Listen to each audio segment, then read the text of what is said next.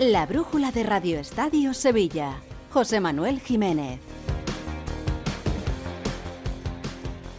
¿Qué tal? Muy buenas. Hasta las 9 les contamos eh, cómo están eh, los equipos sevillanos. Recordemos eh, que el Betis empató ayer a uno frente al Getafe, pero cierra la jornada dentro de nada menos de 10 minutos para el arranque de ese partido en Vallecas entre el Rayo Vallecano y el Sevilla, partido que cierra la jornada. El Sevilla obligado, obligadísimo a sacar algo positivo del estadio de Vallecas eh, después de los resultados que se han dado el fin de semana, con el empate del Cádiz a domicilio frente al Villarreal, con la victoria del Celta en campo de Osasuna, el Granada también eh, fue capaz de puntuar en eh, su partido en casa, con lo cual el Sevilla lógicamente en una situación muy muy delicada, con el Cádiz ya con los mismos puntos, con el Celta que se ha situado tres puntos por encima, tiene que conseguir hoy, tiene que buscar lo primero la victoria, lógicamente. Después veremos cómo se desarrolla el partido. El Sevilla con novedades obligadas, lógicamente.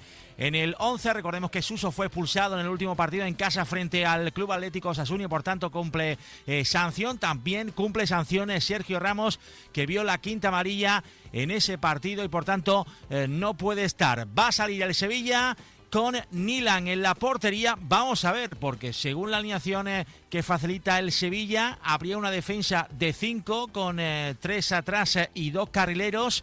Pero también perfectamente el 11 que saca Quique Sánchez Flores podría ser un 4-4-2. Según lo que ha ofrecido el Sevilla, Nilan en portería con Navas y Lucas Ocampos en los carriles. Navas carril derecho. Lucas Ocampos en el carril izquierdo con Badé Marcao y Acuña de centrales, sería Acuña central eh, izquierdo.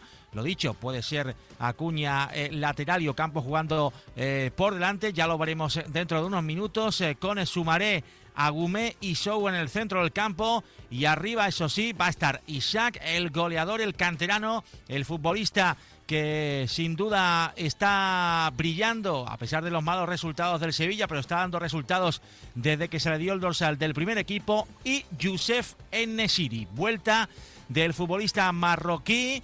Eh, lógicamente lo esperaba como agua de mayo el técnico Quique Sánchez Flores después de su periplo por la Copa de África. Vuelven Nesiri y van a jugar los dos juntos. Isaac Romero y Youssef Enesiri, el 11 del Sevilla, para enfrentarse dentro de unos minutos al Rayo Vallecano. El Rayo que va a salir con Dimitrieski en portería, Bayou y el Pacha Espino en los laterales con Aridane Hernández y Leyene como centrales en el doble pivote. Unai López y Óscar Valentín, la banda derecha para Isi Palazón, la banda eh, izquierda para Pep Chavarría, arriba van a estar Sergio Camello y Álvaro García que está haciendo una buena temporada, es el máximo goleador del conjunto rayista hasta el momento, el futbolista utrerano. Así que lo veremos eh, dentro de poco más de seis minutitos.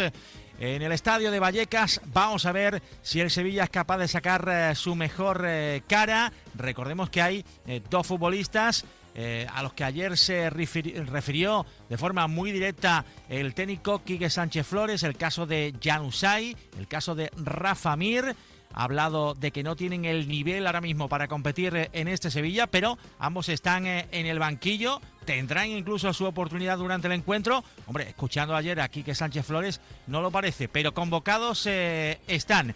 El Sevilla para cerrar la jornada, el Betis pendiente de las situaciones de Isco Alarcón. Isco que esta misma tarde-noche eh, ha ido a la clínica para hacerse una resonancia magnética, ha estado haciéndose pruebas eh, durante todo el día y estamos eh, a la espera de conocer oficialmente el resultado de esas pruebas. Nos dicen desde el club que bueno pues eh, viene durante la noche, bien mañana por la mañana eh, vamos a conocer definitivamente el parte médico de Isco. Pero evidentemente, después de que el futbolista se marchara en el día de ayer en la segunda parte, precipitadamente de ese partido frente al Getafe, las noticias, lógicamente, no eran nada halagüeñas y bueno, pues eh, todos esperamos lo peor. Eh, vamos a ver, porque, eh, hombre, todo hace indicar que rotura hay.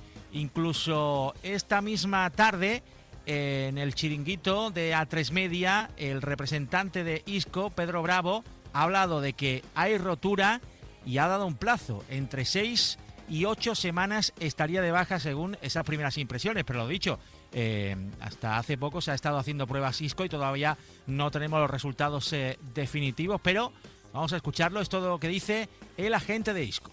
Anoche hablé con él después del partido, acababa el partido, porque estaba muy preocupado. Yo le vi echarse la mano al isquio y dije, bueno, pues una rotura o a lo mejor es que sentí una sobrecarga, ya era el minuto 82 y tal.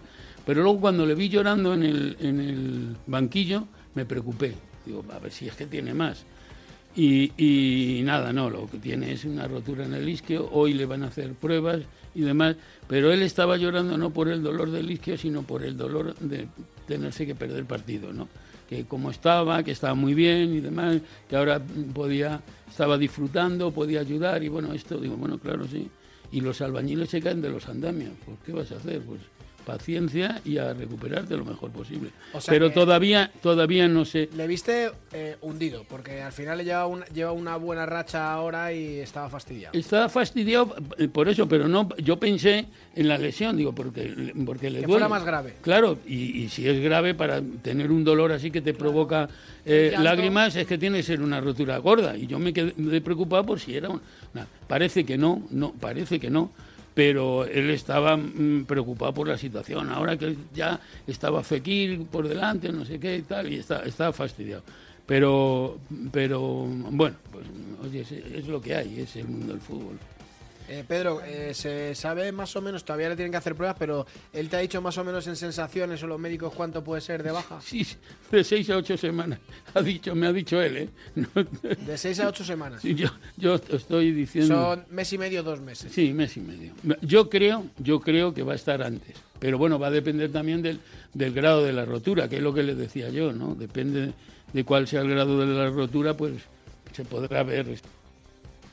Bueno, le entraba ahí la risa a la gente, pero evidentemente está todo el mundo muy preocupado en el Betis. El primero Isco, al que veíamos ayer lamentarse y mucho en el banquillo, eh, abandonaba con rostro serio el estadio Benito Villamarín ayer después del encuentro y lo mismo hoy al entrar a las pruebas eh, médicas. Bueno, veremos eh, definitivamente, pero eh, lógicamente más de un mes va a estar fuera de los terrenos de juego Isco. Hoy, lógicamente, ausencia en el entrenamiento junto con Guido Rodríguez, junto con Sabali, Bartra, Ayoce y Abner. Estamos pendientes también de las pruebas médicas a Abner Vinicius que se lesionó ayer en la jugada de ese penalti a Greenwood en el tanto del Getafe en el penalti y vamos a ver que tiene el tobillo. Seguramente también se va a perder eh, varios eh, partidos. Eh, por cierto, en el entrenamiento de hoy han vuelto Marroca, ya está repuesto de esa neumonía, y también Claudio Bravo, que lleva bastantes meses sin aparecer. Y primer entrenamiento con el grupo del Chimi Ávila, que seguramente va a estar ya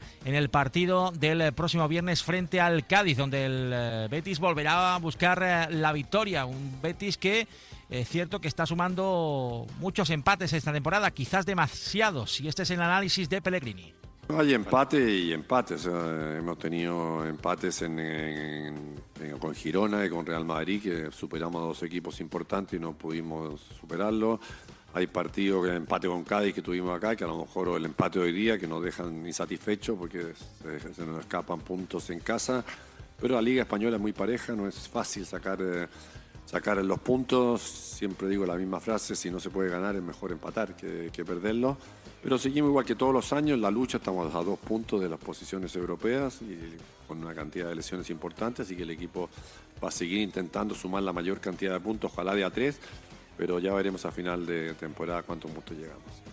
Para terminar, tenemos que dar la enhorabuena a la nadadora sevillana Alisa Ozogina. Esta tarde ha logrado en Doha el tercer puesto, la medalla de bronce en el Mundial de Natación. Tiene pie y medio en París 2024. Ha logrado eh, junto con su compañera Iris Tío. Nos vamos, nueve de la noche. Se quedan eh, con la brújula en Onda Cero. Adiós.